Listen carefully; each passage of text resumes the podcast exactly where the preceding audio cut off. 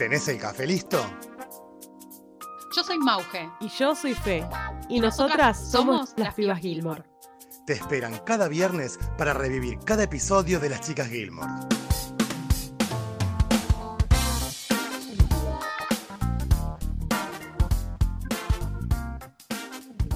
Buenos días, buenas tardes, buenas noches. Hoy les presentamos un nuevo episodio de Las Pibas Gilmore. En esta oportunidad vamos a hablar de uno de nuestros capítulos favoritos, que es el tercero de la segunda temporada. Un capítulo que yo diría que es uno de los más importantes seguramente de esta temporada y probablemente alguno de la serie, ¿no? No diría que es el más importante, pero tiene muchísimo peso por todos los eventos que ocurren. Cuando nos pusimos a analizar justo con Mau, que estábamos viendo de qué íbamos a hablar, es imposible decidir sobre un tema porque pasaron muchísimas cosas Así que vamos a tratar de cubrir lo máximo posible. Empezamos con una vida de familia bastante particular que están creando las Gilmore con Max. Porque recordemos que Lorelai le dijo que sí, que ya tuvieron una mini despedida de solteras eh, general en el capítulo anterior.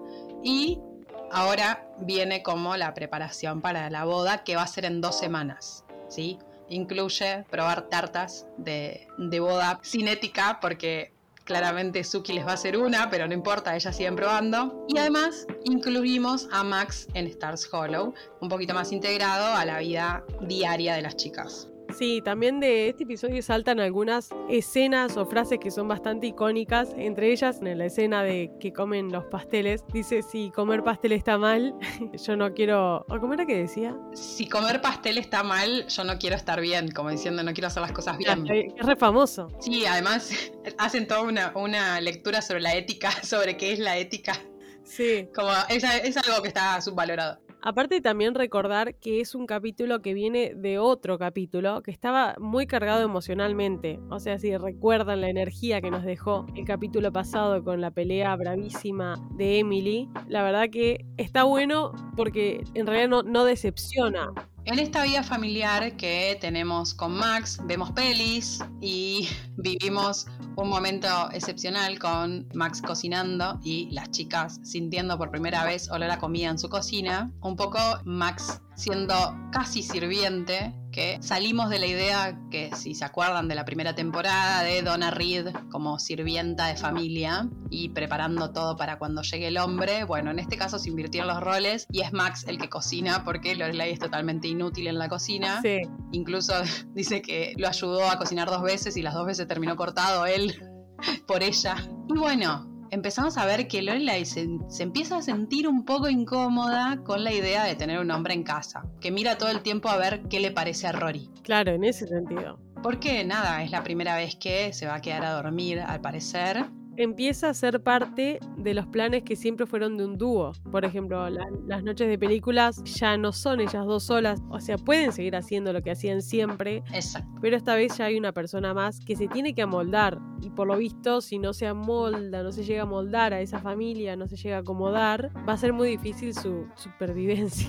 Ciertamente hay una etapa de adaptación, hay que pasarla y ellos recién están empezando y Lorelai, ahí es lo que decías vos Mau, que se está dando cuenta que tal vez no lo consultó tanto con Rory, pero yo acaso tengo en que ella tiene su vida y tiene el derecho de continuar con su vida. Y está perfecto que le consulte, pero a veces le consulta por demás. Tipo, ella, ella es capaz de dejarlo a Max porque, no sé, porque Rory no se siente cómoda. No es tanto porque haya un hombre en la casa, sino porque se altere, claro, el sistema familiar. Vemos que incluso lo, lo utilizan para atender el teléfono mientras ellas hablan sobre la película. Ahí empieza el primer rocecito Sí, es que es un rocecito en broma, pero es un rocecito que como diciendo, ustedes hablan durante toda la película y cuando yo hablo me callan. ¿Cómo es el asunto? Empieza con el primer rocecito como la primera que vos decís, esto cuánto tiempo lo podés aguantar. Pero tiene un punto porque las chicas hablaron durante la última vez que vieron la película, hablaron en esas partes, entonces no quieren que hablen de nuevo, porque quieren verla. Tienen su propio sistema. Es muy difícil entrar a un sistema ya armado. Es como entrar a un grupo de amigos nuevo. Es muy compacto y muy cerrado, porque Lorelai y Rory son como carne y uña, inseparables y, y, ya fueron criadas las dos de esa forma y es muy difícil romper con eso. Exacto. En medio de la noche, Rory y Lorelai tienen una charla. También en cierto punto se me acaba de ocurrir esto, que sí.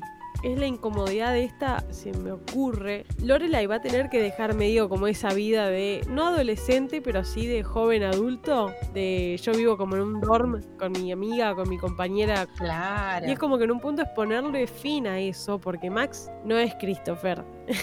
Claro, es, ma- es maduro, básicamente. Es una persona madura que labura. Ojo, que ser adulto no quiere decir que haya que, que hay que ser aburrido. Pero Lorelai tiene otra filosofía y otra dinámica de vida a la de Max. Entonces yo creo que también es un poco, cuando ella lo charla con Rory, es como, bueno, nos vemos un poco amenazadas las dos a empezar a vivir un poco más seriamente al estilo Hartford. Ya vamos transformándonos en Emily Richard de alguna manera porque vamos creciendo, vamos camino ahí. Bueno, empiezan, empiezan los miedos de transformarse en Emily Richard, ¿no? También. Cuestión. Rory y Lorelai tienen una charla bastante entretenida durante la madrugada porque Lorelai no se puede dormir, Max duerme despatarrado al lado de ella y ella no se puede dormir y la va a despertar a Rory porque no se le ocurre una mejor cosa. Pobre chica, sí, la verdad. Lo peor que te pueden hacer que te despierten de cuando estás durmiendo Pero aparte plácidamente. la despierta por un montón de cuestiones, o porque está por nevar, o porque está Sí. martillando, por todo la despierta. Siempre la despierta. Dejen dormir a Rory, que se llama en el capítulo. Dejen dormir a Rory. La charla básicamente es un derroche de simpatía de las muchachas, porque bueno, Rory que quiere volver a dormir y quiere que la madre se calle, básicamente, y Lorelai que quiere resolver toda su vida en una charla con su hija. Me gusta porque dice 10 minutos más. Bueno. Como que ella le pone, le pone orden a la vida de la madre. Es genial eso.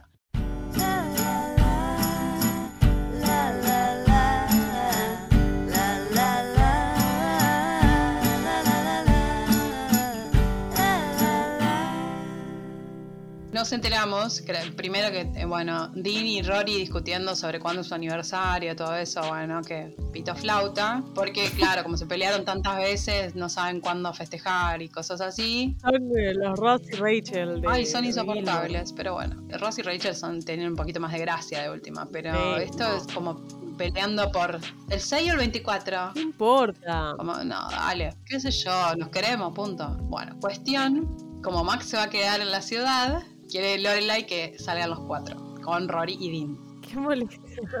es lo que yo les digo. Ella sigue pensando que es una más. Adolescencia pura. Claro, ella cree que sacamos los cuatro, no, pero no están al mismo nivel. O sea, por Max Medina, por más bueno que sea, pobre, déjame de joder, es un bajón salir con dos pibes de 16 años. No tengo ganas. Son mis alumnos, además, tipo, tienen la edad de mis alumnos. Claro. No puede ser esto.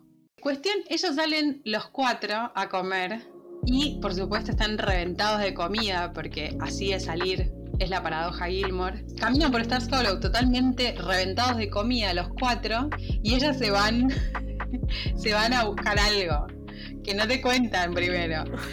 Y, y entonces quedan Max, los machos cabríos, quedan Max y Dean charlando sobre las chicas. Me sorprende. Lo sé, como que no tienen fondo. Me refiero a ti. Debes conocerlas lo suficiente para no confundirte. No estoy confundido. Es que... ¿Qué quieres decir? Sus hábitos alimenticios es el principio de lo que tienes que acostumbrarte. Hay toneladas de las que debes estar consciente. ¿En serio? Ah, sí. Como que no les gusta lo último del queso parmesano. Ajá. Nunca discutas por la noche porque es cuando están irritables. Ah, y... Sigue sus juegos. ¿Sus juegos? Es como si estás comiendo pizza con ellas y Lorelei decide que el pepperoni está molesto con los hongos porque los hongos tienen cierta actitud, ella apoya al pepperoni y el pepperoni pide tu opinión. Respóndele al pepperoni. Responder al pepperoni. Y no las lleves a ver cachorros porque querrán llevárselos a casa. Esa sí la conocía. Ah, y ah, y esta es buena.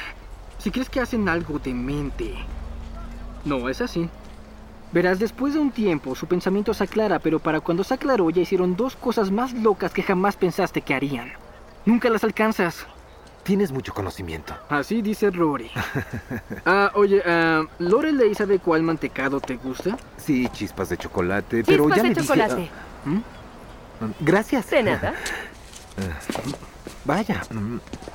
Lo que se puede rescatar después de haber escuchado esto es que son que empieza el matriarcado, ¿no es cierto? Meterse con una Gilmore es meterse Exacto. con el movimiento feminista y eso hay que saberlo. claro. O sea, te convertís en el, el- el sexo, el segundo sexo se convierte en los masculinos en este caso, van a ser las bitches de las Gilmore. Claro. Lo que me parece fantástico, en el sentido de que son tan adorables las dos, son tan simpáticas en ese sentido, son personajes tan Sí. simpáticos que ellos en ese punto ceden, porque no es de una forma ni, ni agresiva ni desagradable ni nada, entonces que está bueno que lo muestren desde ese lado y como que tampoco los hombres se, se sienten mal por cumplir ese rol, como diciendo, bueno, si hay que hacerlo, lo hago y no lo hago tampoco a, a tanto desgano. Puede que renieguen un poco, pero como todo el mundo, ¿no? Después de eso, después de las reglas, vuelven a la casa Gilmore los cuatro. Dean y Rory se quedan zaguaneando. Dícese de estar en el porch de una casa, pero en Argentina es el zaguán, o al menos en mi época era el zaguán. En mi época tiraba. Veredeando con tu novio, tu novia, tu novia. Se quedan ellos dos y Max empieza a ponerse en profe también un poco. Sí, porque En el sentido de que faltan un par de reglas. Porque aparte lo que tiene, lo que a mí no me gusta de esa parte, es que él pasa de estar todo perfecto en la cita y de que, ay, qué lindos los chicos, ay, qué bien que la pasamos, qué sé yo, a ponerse la gorra. o sea, Sí, absolutamente. a, a poner reglas que en la casa no estaban establecidas y que a Lorelai no le preocupan y porque no es por algo que no tenga cubierto, que de hecho, cabe destacar, son las mismas reglas que le decía a Emily, como subestimando a Lorelai y como poniéndose en el lugar de padre. Sí, No lo voy a juzgar de nuevo, digo, porque él está ahí, quieras o no, va a cumplir un rol de padrastro, de, de figura paterna y va a tener una voz. Pero la, está criada la chica. No hace falta poner alguna que otra regla que ya no le puso la mamá, digamos. Si ellas están acostumbradas a vivir la una con la otra, por más que vos te sumes a este modelo familiar ensamblado, no tenés por qué poner reglas vos. Si de última la criatura con vos tiene un lazo que vos le vas a ir generando, en el sentido de una autoridad que vos le vas a ir generando a través del lazo de cariño, no porque la tengas que tener, porque no es tu responsabilidad de alguna manera. Me parece muy temprano para él empezar a poner ese tipo de reglas. Y por otro lado, me parece que él también desconoce quién es Rory y cómo es Rory en su relación con Dean. Porque él está temiendo como si ella fuera, por ejemplo, Madeleine o Luis. ¿Me entienden? Por eso yo hablaba de que se pone en profe, porque me da la sensación de que él conoce a un solo tipo de adolescente, que es Luis y Madeline. Claro. No concibe la idea de que haya Paris y Roris, en el sentido de que, Al momento de andar de novio, por ejemplo. Claro, por ejemplo, Lorelai le dice, se van a cansar de decirse lo lindos que son y se van. Y me gusta que en ese momento Lorelai como que se pone firme y le dice, mirá, las cosas están claras. No hace falta que venga alguien. Está bien que vengas a cocinar o lo que quieras, pero en esto no te metas. Bueno, y ahí se van a dormir culo con culo, porque se van enojados a dormir de alguna manera. Sí, ya empiezan a tener rispideces. Él además larga que ya rompió una de las reglas Gilmore y Lorelai le dice que por suerte no se engancha en la discusión porque ya discutieron hasta recién. Lorelai ya estaba con ganas de... Ya tenía Sí. ganas de trompearlo.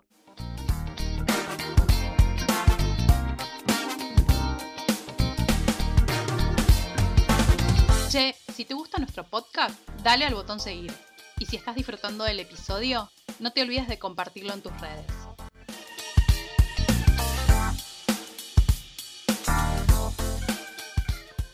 A la noche siguiente, la despedida de soltera de Lorelai sola. Una despedida de soltera que planea Miss Patty con Suki.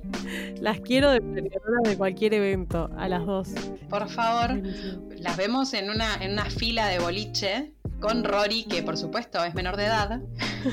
Le hacen todo un cuento al Patoica diciéndole que es una modelo famosa, qué sé yo qué, para que pueda entrar. Pero amo que el grupo sea Miss Patty, Rory y, y Michelle. Que Michelle encima se invita solo, porque le- la escucha hablar a Suki y dice, se invitó solo.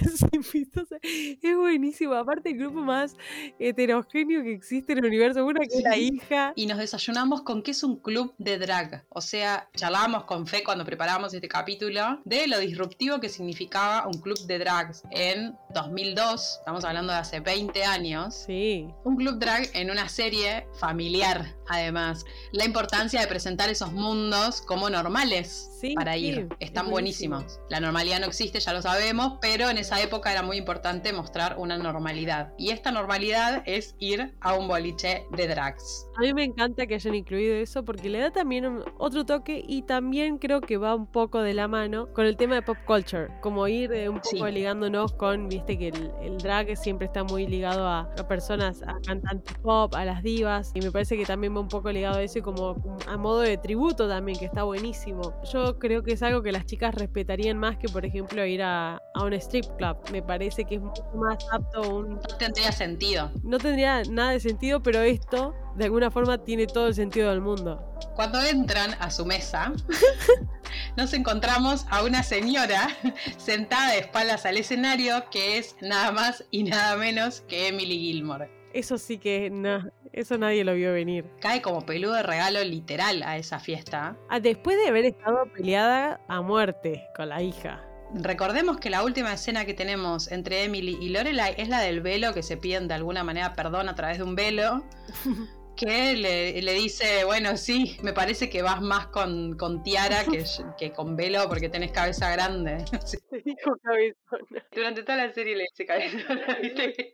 Cuando queman las fotos y eso, que le dice. cabezona, Como para que no la. Tenemos a una Emily totalmente ajena a ese mundo y ya medio como que no pega ni con moco. Ni en la despedida de soltera, Y en el club, nada. Pero de alguna forma ella intenta acercarse y es parte de este grupo que ahora sí, éramos poco y parió la abuela. ya, ya está, no falta nadie. Hay un gaucho de cada pueblo literal, porque ahí no tenés nadie que comparta algo con la otra persona. Las únicas dos que comparten entre sí, ponele, son Lorelai y Rory, y después tenés a Suki y Lorelai, pero no Suki, Lorelai y Rory. Es como, y Emily que se lleva bien con Michelle, claramente, que es quien, le invita, quien lo invitó. O sea, encima que él cae como peludo de regalo, trae a otra a caer como peludo de regalo. Es genial. Es lo que pasa en todas las jodas igual. Sí, más vale. Lo que tiene también es que pasa en simultáneo la fiesta de, de despedida de soltero de Max Medina con sus primos y eso. Pero también el otro sí fue a, un- una fiesta re tranqui también. Sí, terminan en el hospital igual. Sí.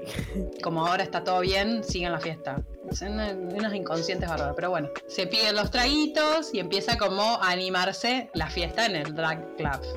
Lorelai empieza a tomar porque claramente no la quiere escuchar a la madre porque no se le pasó la luna que tiene con ella. ¿A quién se le va a olvidar tan Y rápido? obviamente Emily va a intentar ser el centro de atención. Porque es muy luna en Leo, Emily. Le voy a sacar la carta astral. Sí, Es muy luna en Leo. Ella necesita ser el centro de atención. Yo le doy un poco la derecha y me gusta lo que hable, me gusta lo que dice, me parece importante y obviamente es súper pertinente para la trama. Pero también no había necesidad de que ella sea la que tenía que hablar tanto. Podés hacer algún que otro comentario, pero no sé si hacía falta tanto. Pero está buenísimo lo que cuenta, a mí me parece buenísimo. Una vez que los traguitos empiezan a hacer efecto, empieza el relato de la despedida de soltera de Emily y de la semana previa a casarse, mejor dicho, en la que cuenta cómo se sentía con respecto a Richard y cómo se sentía con los preparativos y demás. Y esa historia que todos escuchan como si fuese la abuela contando un cuento, escuchan todos y a todos les dispara cosas distintas.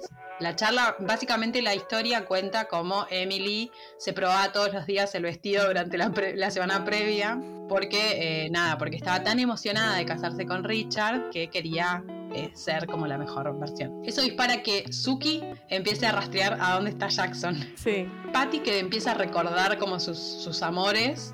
Y Lorelai se aparta de la reunión y disca, disca, dice la señora, y marca un número en el teléfono. ¿Y vos qué pensás que va a llamar? ¿A quién va a llamar? y yo creo que llamaría a Max Medina, ¿no es cierto? Pero para sorpresa de todos, lo llama nuestro tan querido Christopher. Aplausos, Lorelai. Lo hiciste una vez más. De pie, ¿qué podíamos esperar? ¿En qué cabeza perversa queda llamar a Christopher en el día de tu despedida de soltera? Claramente una cabeza que no resolvió nada. Después de un relato totalmente hermoso de Emily. Mirá lo que te digo.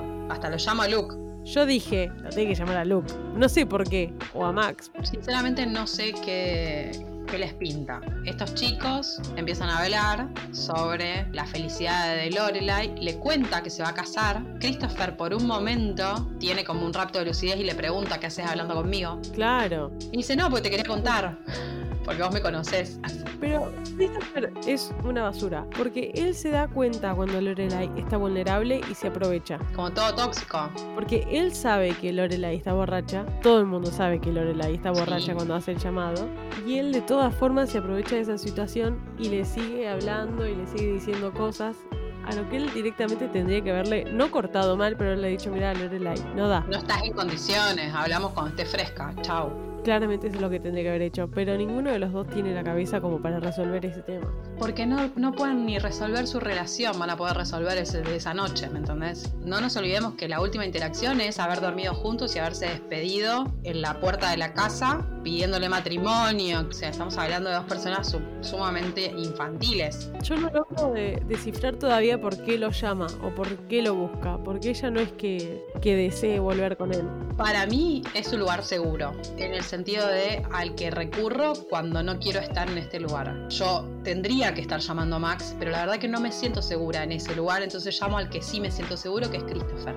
Lorelai tiene ese mecanismo durante toda la serie, ¿viste? De recurrir a Christopher cada vez que se siente tambalear. Un patrón. Es un patrón, sí. Ella después, cuando corta, vuelve a la mesa y se hace la capa diciendo, ay, sí, sí, lo estoy llamando Max, porque iba a quedar mal decir que iba a hablar con Christopher. Pero le estás mintiendo a tus amigos y es como, además, te estás mintiendo a vos misma, porque vos sabes perfectamente que no lo llamaste Max. Como no hacía falta ni siquiera decir a quién, con quién habías hablado, se entendía, no hacía falta. Claro, no hacía falta, no hacía falta.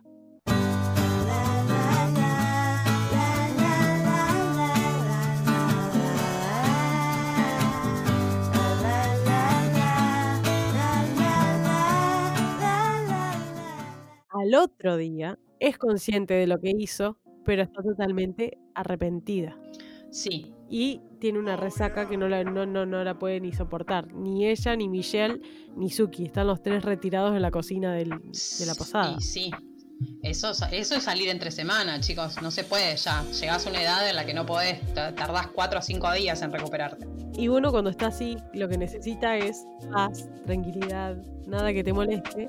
Y a Lorelai le cae el señor Max Medina, sobrio y con ganas de pelear.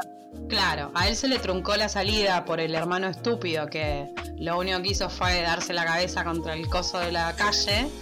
Entonces yo estoy fantástico. Sí. Cuando la ve destrozada, ahí es como cuando más ganas tiene de pelear el otro. Más ganas de pelear y pelean por algo totalmente insigni- insignificante. Bueno, que no es tan insignificante, es pequeño en la serie, pero simbólicamente representa mucho que es que Lorelai se olvida de darle la llave de la casa. Y como que se niega a darle la llave de la casa todas las veces que él se la ha pedido. Y si ustedes se ponen a pensar, esto trae un significado inmenso detrás, ¿no? Como diciendo, no te quiero dar el acceso todavía a mi vida No vas a entrar. no vas a entrar. Eso es lo que representa la llave. Él termina enojado, Lorelai también. Y ya la onda ahí totalmente se quiebra. Por completo. Es que la piba tiene una ensalada en la cabeza que incluye alcohol, mucho, dormir, cero y un que me está hablando y me está diciendo, ¿por qué no me das la llave? ¿Por qué no me das la llave? ¿Por qué no me das la llave? ¿Por qué no me das la llave? Y yo la verdad que exploto también. Yo la, la compadezco. Sí, queda ahí y medio como que ya hay como una... Hay algo que no le, no le termina de cerrar.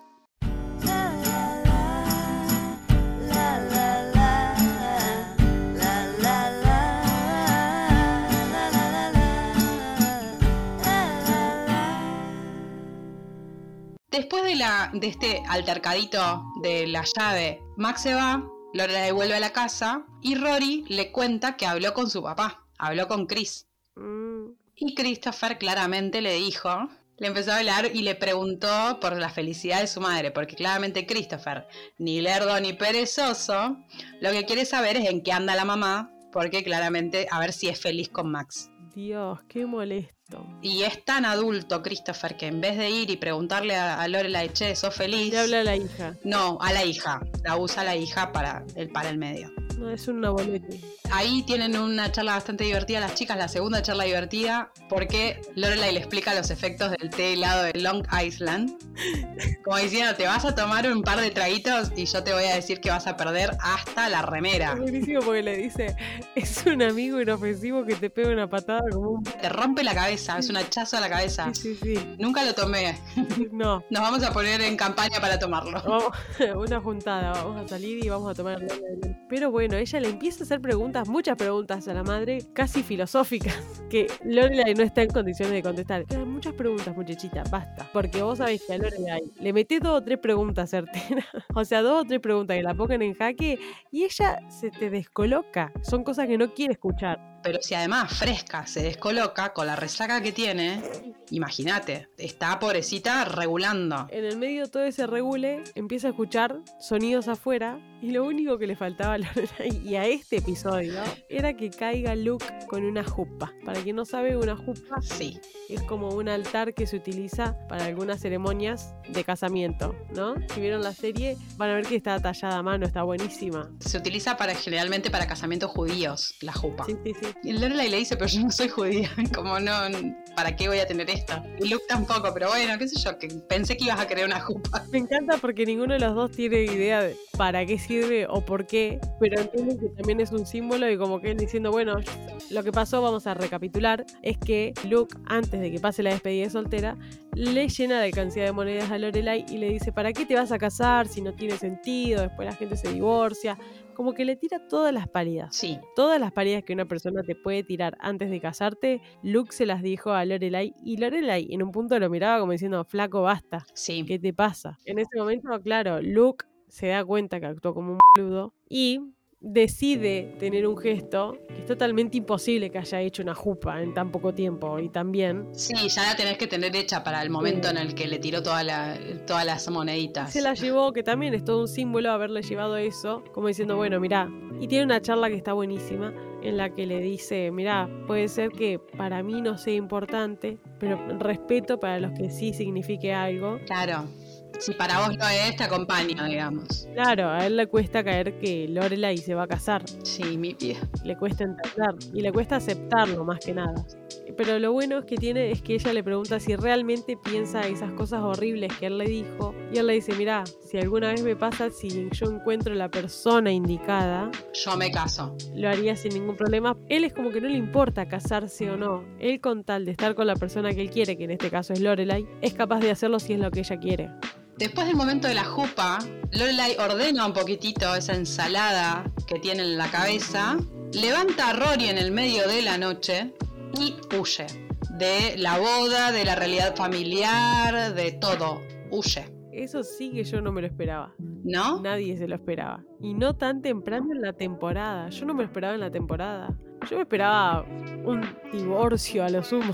Yo reconozco, la primera vez que la vi, nada, era bastante más tontola y no la tengo muy recordada. La segunda vez que la vi, no me acordaba que ella se iba, pero no me sorprendió. ¿Por qué? Porque es la resolución de personaje que siempre tiene Lorelai. Así como nosotros decimos que Rory siempre se va corriendo de los lugares, Lorelai siempre huye de las situaciones de compromiso, siempre. Es su desarrollo de personaje, digamos, es lo que tiene, es lo que viene a aprender, de hecho, a comprometerse con cosas. Pero, o sea, no me lo esperaba que en ese episodio pasara, ¿me entendés? Es como que yo ya veía que venía, es lo que yo les decía en un principio, pasan tantas cosas que no me esperaba que coronaran con esta. Sí, es un episodio cargado, cargadísimo de situaciones. Convivencia, despedida de soltero, Jupa, Christopher. Algo más. No, no me imaginaba que se iba a escapar. Y está buenísimo porque ella hasta ese momento se lo toma como una joda y le dice a la hija empacá porque nos vamos de viaje, qué sé yo, y, Rory, como la conoce como nadie, prepara todo y le dice vamos, pero hasta en un momento le pregunta por qué, y ella dice quiebra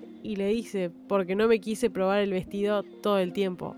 Me parece absolutamente perfecto, porque es como lo que hablábamos el, el capítulo anterior, tiene un cierre absolutamente perfecto que repita lo mismo que dijo la madre, que lo que la madre haya dicho, que por más que ellas tengan sus mil diferencias, que esa cosa le haya quedado resonando y que le haya servido, porque quiera o no, lo que dijo Emily fue lo que, no vamos a decir la salvó porque ella no estaba en peligro, pero fue lo que la hizo recapacitar de algo que tal vez después hubiera quedado un error. Convengamos que ella, durante la despedida de soltera, Lorelai hace lo imposible por no escucharla a la madre y te da la pauta de que la escuchó igual. Primero porque está acostumbrada. Los oídos tienen algo que vos no puedes controlar. O sea, los ojos se pueden cerrar, la boca se puede cerrar, pero los oídos no tienen persiana. Entonces vos seguís escuchando, aunque estés ebria, no importa. Y quieras o no, la voz de Emily para Lorelai pesa un montón. Para bien o para mal, Sí, siempre la va a escuchar y siempre va a pesar. sí. Entonces cerramos el capítulo así, totalmente con una incertidumbre que no, no, no se sabe qué hacer.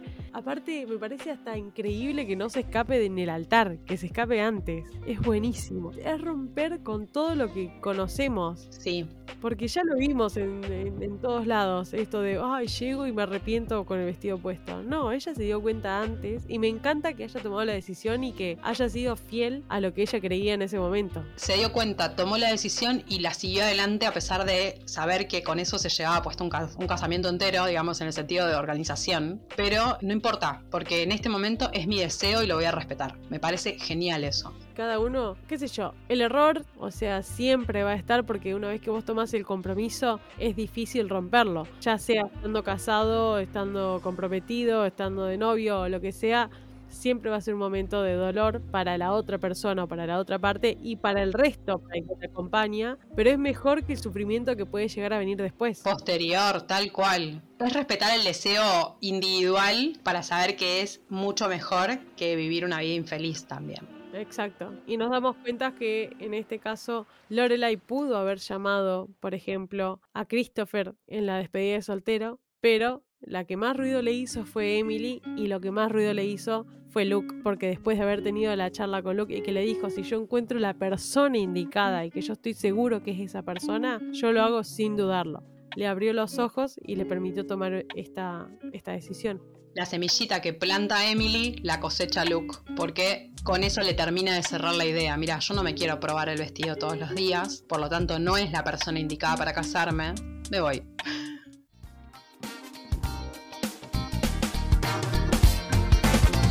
Este fue el capítulo de hoy. Mientras tanto, podés seguirnos en arroba las pibas Gilmore en Twitter e Instagram. Las Pibas Gilmore, un podcast dedicado 100% a las chicas Gilmore.